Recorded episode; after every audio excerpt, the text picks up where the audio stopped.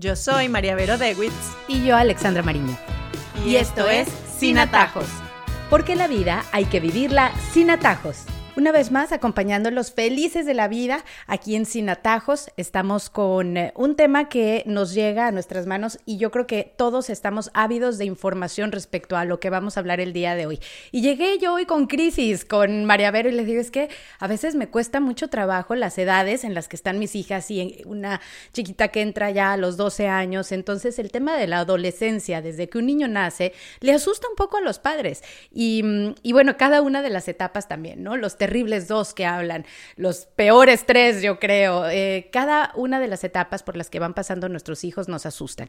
Y por eso hoy queremos hablar de disciplina, de cómo implementar la disciplina en casa y vamos a hablar de ciertas herramientas que podemos tener y tomar en cuenta con todo lo que hay allá afuera acerca de cómo poder enseñarle a nuestros hijos a ser disciplinados, porque sin disciplina en casa, pues nos volvemos locos todos. Es así, yo creo que hay que primero rescatar el término de disciplina, porque creo que tiene un poco de mala fama hoy en día en el 2022. ¿Por qué? Bueno, porque los padres de hoy tenemos mucho más como confianza con nuestros hijos, pensamos que disciplina es como aquellos padres autoritarios de antes, que todo era normas, que la casa era como un regimiento militar y que eso es disciplina. Y nosotros queremos ser padres más cercanos, que confíen en sus hijos, etc. Entonces nos da miedo como el término disciplina. Pero creo que hay que recordar que disciplinas son sencillamente límites límites que nos ayudan a delimitar, como, como bien lo dice la palabra, el camino por el que vamos a transitar en la familia. Y como lo hablábamos tú y yo, incluso uno tiene que ser disciplinado con uno mismo.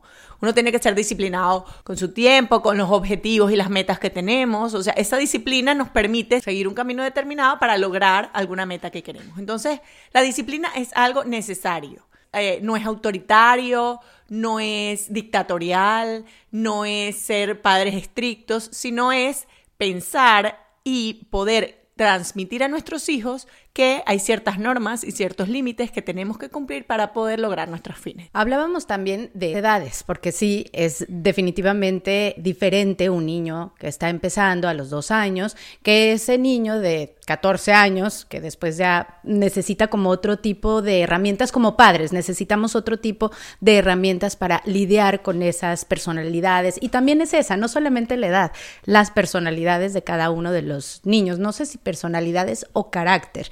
Entonces, hablemos de la temprana edad, por ejemplo, aquella sillita de pensar y cosas por el estilo que uno oye que a mí personalmente me funcionaron muy bien, por ejemplo. Bueno, es lo que siempre hemos hablado, depende de la personalidad del niño, depende de la personalidad del papá, depende del temperamento, del carácter, hay, hay, veces que funciona bien, hay veces que no funciona tan bien.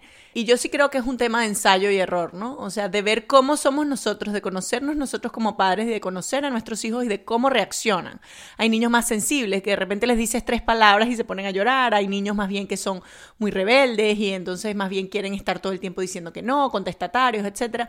Entonces uno los tiene que ir llevando, ¿no? Yo no creo que haya una receta única. Sin embargo, hay ciertos como lineamientos que funcionan desde chiquitos hasta grandes y que si somos consecuentes desde chiquitos hasta grandes, luego nos va a ser mucho más fácil implementarlos. Por ejemplo, el de las consecuencias naturales. A mí me encanta. Una vez que leí ese método, ese creo que eh, lo expone Amy McCready en su programa. Ella tiene un programa de crianza, de educar, etcétera, y ella habla de las consecuencias naturales. Me imagino que no es la primera autora que habla, pero fue la que yo leí. ¿Qué dice esto? Que los castigos, que entre comillas, que no son castigos, son las consecuencias naturales de los actos que hacen nuestros hijos. Entonces, por ejemplo, si tú decides no hacer la tarea, la consecuencia de no hacer la tarea es que al día siguiente en el colegio pues vas a pasar la pena de decirle a la maestra o vas a tener la mala nota, etc. ¿Qué pasa? Que hoy en día nosotros salvamos a nuestros hijos de las consecuencias naturales de sus actos. Entonces, en vez de estar inventando castigos de te voy a quitar esto y te voy a, no vas a ir, a, no, más bien deberíamos dejar que las consecuencias naturales de sus actos las vivan. Por ejemplo, si se te olvida la lonchera, entonces, porque no estabas pendiente, entonces, bueno, tendrás que ver cómo vas a comer, etcétera, en vez de yo salir corriendo a salvarte y llevártela porque pobrecito mi hijo te vas a morir de hambre. Entonces, obviamente, con algunos temas no, si es un tema de salud, no es que lo vas a dejar, pero pero muchas de las acciones del día a día tienen consecuencias naturales. Pero al salvarlos de estas consecuencias naturales no estamos permitiendo que ellos comprendan la responsabilidad de los actos. También hay unas consecuencias naturales que podemos adelantar. Es decir, tú puedes elegir ahora eh, hacer la tarea o jugar con tu amigo, ¿no? Entonces, no, yo elijo jugar. Ok, pero cuando vas a hacer la tarea a las seis, resulta que están pasando tu programa favorito de televisión. Ah, pero ya tú hiciste tu elección y tu elección fue hacer la tarea a las seis. Y esa es la consecuencia de haber tomado tu elección. Tienes que vivir con la consecuencia de tu decisión. Entonces, esa es la mejor manera de disciplinar. ¿Por qué? Porque la disciplina no viene de nosotros, la disciplina viene de la vida. Y además esas consecuencias naturales las vivimos nosotros también todos los días como adultos, cuando tomamos malas decisiones, cuando no somos responsables, cuando nos equivocamos y no nos queda otro remedio que vivirlas. Entonces, dejar que nuestros hijos vivan las consecuencias naturales de las decisiones o malas decisiones que toman es la mejor manera de, que aprendan pues lo que está bien y lo que está mal. Hablaste de lineamientos. Además de estas consecuencias naturales, ¿hay alguna otra cosa que uno debería tomar en cuenta para poder disciplinar en casa, entendiendo que hay a veces más de un niño en cada uno es diferente, que están en diferentes edades, por ejemplo, como que esos lineamientos generales se pueden aplicar a todos? Sí, siempre y cuando siempre sean expresos. O sea, es decir, nuestros hijos tienen que conocer las normas para poder seguirlas. No podemos tener las normas en nuestra cabeza o los lineamientos o, o, los castigos o los métodos de disciplina sin que ellos las entiendan, porque entonces estamos siendo injustos. O sea, eh, y eso a veces para los padres es difícil porque nosotros inferimos que debería ser así. Inferimos que ellos deberían saber cómo comportarse, inferimos que ellos deberían saber cuál es la consecuencia, inferimos que deberían saber cómo hacer las cosas y no necesariamente es así. Entonces, tenemos que decirlo mucho, es decir, que ellos entiendan cuál es la norma, qué se espera de ellos, incluso que no lo repitan. A ver, eh, ahora, ¿tienes permiso para ir a este sitio? Sí. ¿Qué no tienes permiso? No tengo permiso de cambiar de sitio, no tengo permiso de eh, no avisar, no tengo permiso de no contestar el teléfono. Ya me estoy yendo a los adolescentes y aquí estamos mezclando edades, pero no importa. Pero ellos tienen que saber cuáles son las cosas que no pueden hacer y cuáles son las cosas que sí pueden hacer. Y además, ¿qué pasa si ellos hacen lo que no pueden hacer? Si tú eh, no cumples una de las normas de la casa, no llegas a la hora, o te cambias de sitio sin avisar, o no contestas el teléfono, pues la consecuencia natural es que la próxima salida no vas a poder salir. Porque es una consecuencia natural, aunque no sea natural en el sentido de que se va a dar naturalmente, es una consecuencia natural de nuestra casa, porque si no sabes cómo comportarte cuando sales, pues no sales. ¿Me entiendes? A diferencia de poner otro castigo que sea, si no cumples las normas cuando sales, no puedes comer dulce. O sea, no tiene, no tiene relación. En cambio, si yo la consecuencia la pongo con relación, termina siendo natural, aunque sea impuesta. Pero ellos tienen que saberlo, tienen que saber cuál va a ser la consecuencia para que tomen su decisión, porque al final cuando estamos disciplinando estamos enseñándolos a usar su libertad, a tomar la decisión de actuar bien o actuar mal, informados sobre lo que esa acción va a tener. Entonces, si ellos no saben qué se espera de ellos, qué pasa si no lo hacen, entonces es muy difícil tomar una decisión informada y ejercer bien la libertad. Nos pasa mucho como adultos y como padres que terminamos sonando como nuestros propios papás y ahí es cuando nos damos cuenta que somos señores y señoras, ¿no? Entonces ya repites esas mismas palabras que juraste nunca haberlo hecho. Y una de esas que me suena mucho, eh, que lo hemos dicho todo, es en una edad ya más grandecitos, cuando dices, y si tus amigos se tiran de un edificio, entonces tú te vas a tirar también. ¿Cómo lidiar con esas influencias de otras familias que tú sabes que los puedes querer muchísimo, pero que realmente tienen otras normas en casa, que tienen cosas distintas en casa, pero que hay una amistad de por medio? Entonces tú sabes hacia dónde va la cosa y conoces a tus hijos, pero es muy difícil lidiar cuando tú quieres disciplinar de cierta forma, pero ya la otra se está dando cuenta que eh, en otras casas no sucede o que lo ven como algo trivial, que no importa, que le da igual cuando para ti es algo importante. Yo creo que los primeros que caemos en eso somos nosotros, porque cuando nosotros caemos en la presión grupal de hacer lo que todos los papás hacen, desde que son chiquitos, de comprarles los mismos zapatos que todos tienen, de llevarlos al, colegio que todos les parece cool. Cualquier cosa que, que, hacemos, que hacemos nosotros por presión de grupos, sin querer estamos mandando ese mensaje de que ellos tienen que hacer todo lo que los amigos hacen, ¿no? En cambio, cuando nosotros tenemos muy claro nuestra identidad familiar, nuestra manera de educar, nuestra meta educativa, y no nos dejamos llevar por aquellas modas, por la presión social, por lo que todos hacen o por lo que todos dicen, eso permea a nuestros hijos. Y uno se da cuenta cuando ya están más grandes. Yo el otro día estaba con mis hijos en un, bueno, ahora en vacaciones hay mil planes, entonces que vamos a este sitio, vamos a este sitio. Ellos todavía no entienden que los planes, o sea, no los deciden ellos, porque los que los tenemos que llevar somos nosotros. Entonces logré que mi hijo de 14 años entendiera que si a los amigos los dejaban quedarse en un sitio solos, pues yo no. O sea, las reglas de mi casa era que tenía que haber un adulto con ellos en ese sitio. Entonces después él me muestra la conversación y Así mismo le puso a los amigos, las reglas de mi casa son distintas. Si quieren ustedes vayan, nosotros no podemos ir. Entonces, o sea, como que me dio, y no por, por ponerme de ejemplo acá, pero me dio mucho orgullo que él a los 14 años entendiera y supiera expresarlo además. Que las reglas en la casa son, en cada casa son distintas y eso lo tienen que saber desde chiquititos. Hay un cuento también que me da mucha risa de una amiga mía que tenía como seis hijos y ya los grandes eran adolescentes y estaban en los permisos de los viajes de graduación, etcétera, y discutiendo en la mesa de por qué sí, de por qué no y tal. Y de repente en esa discusión familiar todos se callan y la de seis años le dice a la de cinco, ya sabes, nana, cuando estemos graduándonos no vamos a viaje de graduación. o sea, ellas oyendo ya la discusión familiar ya lo tenían claro. Entonces yo creo que es mucho también conversar mucho, explicar mucho por el porqué de las cosas, el que, el que tengamos reuniones familiares en donde se entienda o sea, no es solo porque yo digo, no es que tienes que estar con un adulto porque yo lo digo y porque es la regla de la casa, sino, mi amor, mira, esto puede pasar. Y si no hay un adulto, esto puede pasar. Entonces, no es que yo no confíe en ti, no es que yo crea que ustedes son malos, inmaduros, etcétera, sino que si pasa esto, tiene que haber un adulto. Entonces, que ellos lo entiendan para que lo interioricen y para que sepan después expresarlo y entender por qué las cosas son así. Yo creo que es algo que no podemos tratar de imponer cuando ya están en la edad que quieren hacer todo lo de los demás. Creo que es algo que se instaura desde chiquitos, o sea, desde todos van para allá, bueno, pero nosotros vamos para este otro lado por esto y esto. Hay oportunidades en la vida que te permiten hacer eso y a veces cuesta, porque a veces toca eh, que los hijos de uno sufran, ¿no? Porque vean que todos los demás están haciendo algo y uno no. Pero después eso los hace mucho más fuertes. Eh, hablando de esas presiones sociales en las que nosotros también caemos, hay una muy pequeña línea entre lo que sí debemos dejar hacer y lo que no, en el sentido en que nos cuesta a muchas mamás, como tú y yo probablemente, dejar ir, soltar. Queremos ser disciplinadas, queremos implementar nuestras reglas, sabemos y tenemos claridad, porque lo hemos vivido y hemos pasado por ahí, y sí les llevamos una vida, pero como saber esos límites en donde también tenemos que dejar ir para que vivan experiencias que son acordes a su edad, en que no podemos ser tan tajantes y menos como mamás latinas viviendo en Estados Unidos, por ejemplo, cuando la sociedad igual o la cultura que nos rodea va en contra de muchos de lo que nosotros tenemos pues por nuestra propia cultura. Sí, yo creo que la maleta emocional que traemos es, fuerte, ¿no? Y muchas veces tenemos que sacar esa maleta y nuevamente ver, esto es algo que yo creo porque es verdad o porque es algo que yo viví.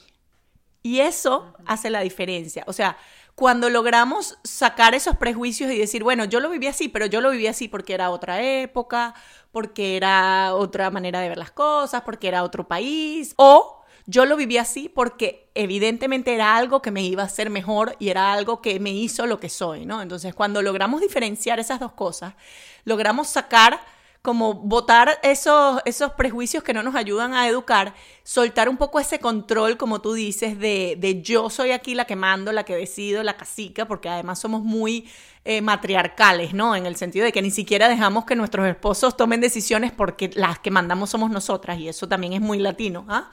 Y soltamos un poco eso y decimos, bueno, ¿esto es control mío? ¿O esto es de verdad algo que le va a hacer bien a mi hijo. O sea, viendo el bien objetivo de mi hijo. O sea, viendo, como hablamos la otra vez, la meta educativa. Esto es algo que lo va a hacer mejor, esto es algo que lo va a ayudar, o esto es algo que lo va a poner en peligro, o esto es algo que lo puede poner en una situación que él no puede manejar todavía. Este permiso que le voy a dar va a ser para su bien o de repente no tiene la madurez para manejarlo todavía. Yo creo que hay que, hay que dejar de creer que no las sabemos todas. Y hay que incluso escucharlos a ellos, o sea, decir, ok, tú quieres ir para este sitio, cuéntame qué hacen allá, cuéntame a qué hora llegan, quién va, escucharlo. Y también tener la valentía de decir, ¿sabes qué? Tengo que pensarlo, no tengo la respuesta ahora. Tengo que pensarlo, tengo que meditarlo, o sea, dejar que nos expliquen, pero también darnos el tiempo nosotros para soltar esos prejuicios y decir, ok, déjame pensar en esta realidad si esto conviene o no conviene, ¿no? Y decirlo con mucha sinceridad y hablarlo con personas en las que confiamos incluso, o sea, obviamente con, con, nuestra pareja, con el papá, ¿no? Porque bueno, son decisiones que tenemos que llegar e incluso pedir consejo a personas que sabemos que tienen sentido común, pero no confiar tanto, tanto en nosotros mismos, porque a veces es verdad que no tenemos la respuesta, ¿no? Y a veces mucho por esa, esa poder que, que tenemos o esas ansias de demostrar que nos las sabemos todas, nos podemos equivocar. Y yo creo que en la crianza y en la educación hay que ir poco a poco y hay que ser muy humilde también. Hablábamos de la presión social y nada como la presión de un grupo de niñas que te están pidiendo al mismo tiempo, enfrente de los otros papás, permisos. No sé si a ti te ha pasado, pero por más que a mis hijas les he dicho, por favor, no me pongan en esa situación, se dejan venir en grupo a pedir la cosa que saben que el común de los padres diríamos que no, pero me molesta enormemente. Y de verdad que me cuesta mucho trabajo ser la mala del paseo como para decir, no por esto, esto y esto. Aunque me han entrenado mis hijas. Ya últimamente digo con toda la, cara seria decir, hoy no se puede, punto. Pero creo que es una tendencia. Tienden ahora los niños como a hacer eso. No sé si, y hablando un poco como de cómo éramos nosotros a lo que cómo son los niños hoy en día, como que ya se empoderan mucho con toda lo que hay hoy en día, ¿sabes? Tenemos niños empoderados que me parece que es fabuloso, pero a veces es difícil también crear esos momentos de disciplina o esas reglas, em, enfatizarlas cuando hay tanta presión alrededor. A mí me pasa más bien, o sea, a mí me pasa eso mismo, pero me pasa más bien cuando mis hijos se están portando mal en público, ¿no? Que es así como que la pierdo porque siento que, que, que, estoy quedando mal, que me están viendo como mala madre, que no puedo ejercer la disciplina como yo quiero porque entonces me van a ver, etcétera. Esa percepción de cómo nos miran cómo nos miran los amigos de mis hijos, o cómo nos miran nuestros hijos frente a sus amigos, o cómo nos mira la pareja que está sentada al lado en el restaurante y nos está poniendo mala cara porque el niño está tirando toda la comida. O sea, cómo nos vemos es algo que, que cuesta, que cuesta soltar, pero creo que es algo imprescindible para ser buena mamá o buen papá. Es decir, o sea, ¿qué es más importante? ¿Cómo me ven estos niñitos? ¿Cómo me ve la otra pareja? ¿Cómo me ven? O cómo de verdad yo estoy ejerciendo lo que debo ejercer. Y ojo, o sea, esto a mí lo he aprendido casi que en terapia. Me ha costado muchísimo. O sea, ¿qué te importa? ¿Qué te importa? verte como la mala mamá, ¿qué te importa que te vean? ¿Qué es lo que más importa? ¿Lo que tú estás haciendo por tus hijos o cómo te ven? Entonces, en ese momento, cuando viene la banda de niños, pues tener la, la misma valentía que tienen ellos para venir a preguntarte todo, de decir, y quedar como la mala. Y después en otro momento quedarás como la más buena porque los agarrarás a todos y le decir, bueno, y hoy los voy a llevar a comer helados y los montas en el carro y te los llevas. Entonces, no quiere decir que siempre tienes que ser la mala de la película, pero tienes que actuar acorde a lo que tienes como meta educativa para tus hijos y no a una presión que se ejerza por lo que los demás dirán, porque si me ven los otros, porque dicen que soy mala mamá, porque dicen que soy buena mamá, porque dicen que porque tengo tantos hijos y no los puedo controlar. Esto es lo que uno le da vueltas en el cerebro, ¿no? Entonces yo creo que eso es lo importante de disciplinarnos a nosotros mismos, volviendo al tema de disciplina, ¿no? O sea, ¿cómo soy yo buena mamá? Cuando le paro a lo que me dicen todas las demás o cuando de verdad pienso en el bien objetivo de mis hijos. Bueno, definitivamente es así. Entonces, ¿por qué me cuesta tanto? Bueno, disciplina con uno mismo. Te voy a poner contra la pared y te voy a pedir unas pequeñas herramientas para disciplinar a los más chiquitos, luego a los que son de entre 8 y 10, que digas, a mí esto me ha funcionado y vamos a aprovechar que tienes todas las edades en casa, que ya has hecho prueba y error, prueba y error, y a los que ya empiezan con esa etapa en la que ya son muy autónomos, en las que ya hacen respetar sus propias ideas. Tres que se te ocurran que digas, a mí me funcionó esta, este y esta. Mira, me ha funcionado no, no ejercer disciplina descargándome emocionalmente. O sea, cuando uno está muy bravo, uno tiene que calmarse primero, porque cuando uno está muy bravo uno no está pensando y probablemente tomes decisiones equivocadas. Y eso sirve, como te digo, para chiquitos y para grandes, ¿no? Y para no ponerme muy brava, me ha servido no tomarme las cosas personal, quitar la emoción. O sea, muchas veces hay cosas de nuestros hijos que nos sacan la piedra, o sea, y es que es que grita. Bueno, ok, o sea, es que me está gritando a mí, es que me está haciendo que me duelen los oídos, es que me está faltando el respeto, es que me... Quita el me, quita el me, está gritando, está faltando el... Cuando uno quita el me, no te lo está haciendo a ti, o sea, lo está haciendo. Entonces, ¿cómo vamos a ayudarlo a que no lo haga? Porque eso no le hace bien a él. Cuando uno se desimplica emocionalmente, uno puede educar y disciplinar muchísimo mejor. Porque ya no estás implicado tú emocionalmente, no te lo está haciendo a ti, sino que sencillamente es algo que el niño está haciendo para probar límites, porque tiene mal carácter. Y, lo que tú tienes es que ayudarlo a mejorar y ayudarlo a, a no caer en eso. Y luego otra cosa que me ha servido es dar las explicaciones de acuerdo a la edad que tienen. Y eso lo ve uno que mucho en Estados Unidos, ¿no? Un niñito de tres años y la mamá, mi amor, es que eso no es bueno porque entonces tú, tú entiendes que estamos en el automercado y entonces, o sea, ese niño de tres años no está entendiendo eso. Además, lo estás complicando la vida, además, o sea, pocas palabras porque tiene tres años. No se toca. Eso lo va a entender. Si tú le dices, mi amorcito, tú sabes que eso puede estar caliente, entonces si tú le metes el te perdió, te perdió, porque tiene la capacidad verbal de un niño de tres años que escucha tres palabras sencillas. Pero entonces no es igual con un niño de 14. Al niño de 14 no le puedes decir no se toca, punto. Al niño de 14 le tienes que decir, mi amorcito, ven acá, no se toca, porque eso te puede. Entonces, esa diferencia entre lo que se explica, lo que no se explica y, de acuerdo a qué edad, o sea, qué explicaciones dar a qué edad, mientras más chiquito, más sencillo, órdenes de una a una, no 40 cosas, no hacernos preguntas retóricas, ¿cuándo es que yo voy a ver la casa limpia? ¿Por qué aquí es que nadie ordena? ¿A quién le estás hablando? No le estás hablando a nadie, o sea, velo a los ojos y dile, necesito que ordenes, tu cuarto está desordenado. ¿Por qué? Porque no conseguimos las cosas, porque eso no te ayuda a estar ordenado en tu vida. Eso sí es el, es el adolescente. Y si es el chiquito, pon los zapatos en su sitio, punto. No ese lamento boliviano por toda la casa, ¿no? Donde uno llora y se lamenta de que qué difícil es la vida. Y los niños ni te están parando, porque además ellos hay un momento en que desconectan de los lamentos de la mamá. Bueno, no sé si te di tres, cuatro, cinco, pero... Perfecto, creo que estaba más que bien con eso. Entonces, hoy hablábamos de cómo implementar disciplina en casa. Hablamos de la definición de disciplina, poner límites, eso es lo más importante, tener en cuenta qué es disciplina. Hablamos de la disciplina por edades, no hay receta única, pero sí hay unos lineamientos. María Vero nos habló de las consecuencias naturales, que son los castigos, son las consecuencias de lo que se hizo el niño. Eso me pareció que es lo más lógico, como dices tú, es el sentido común. Adelantarnos a cosas, a esas consecuencias naturales. Entonces, Tú tomaste una decisión, vives con esas consecuencias.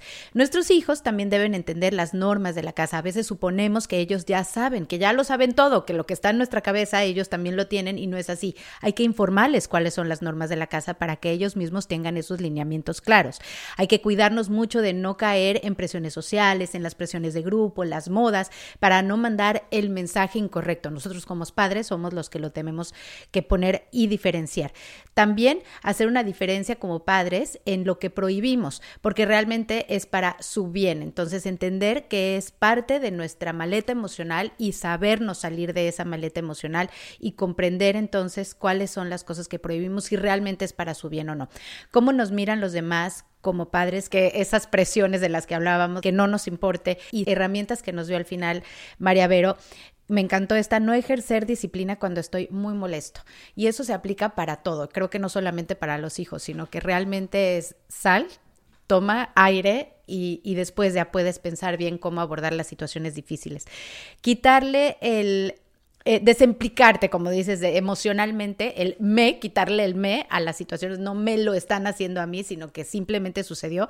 Y lo otro es explicarles las cosas de acuerdo a su edad. Entonces, ser muy puntuales de acuerdo a su edad y no hablar como una lora por ahí a todos en general de algo que es muy puntual y que se los debes definir así. Eh, con las palabras que sabes que te van a entender. Así que si llegamos al final de nuestro podcast, recuerden que tenemos un correo electrónico. sinatajospodcast.gmail.com Y que además se tienen que suscribir a todas las plataformas en las que estamos. No mentira, no a todas, solo a las que ustedes oyen, pero para que les avisen cada vez que tengamos un nuevo episodio. Yo soy Alexandra Mariño. Y yo, María Vero de Wix. Y, esto es Sin Atajos. Porque la vida hay que vivirla sin atajos.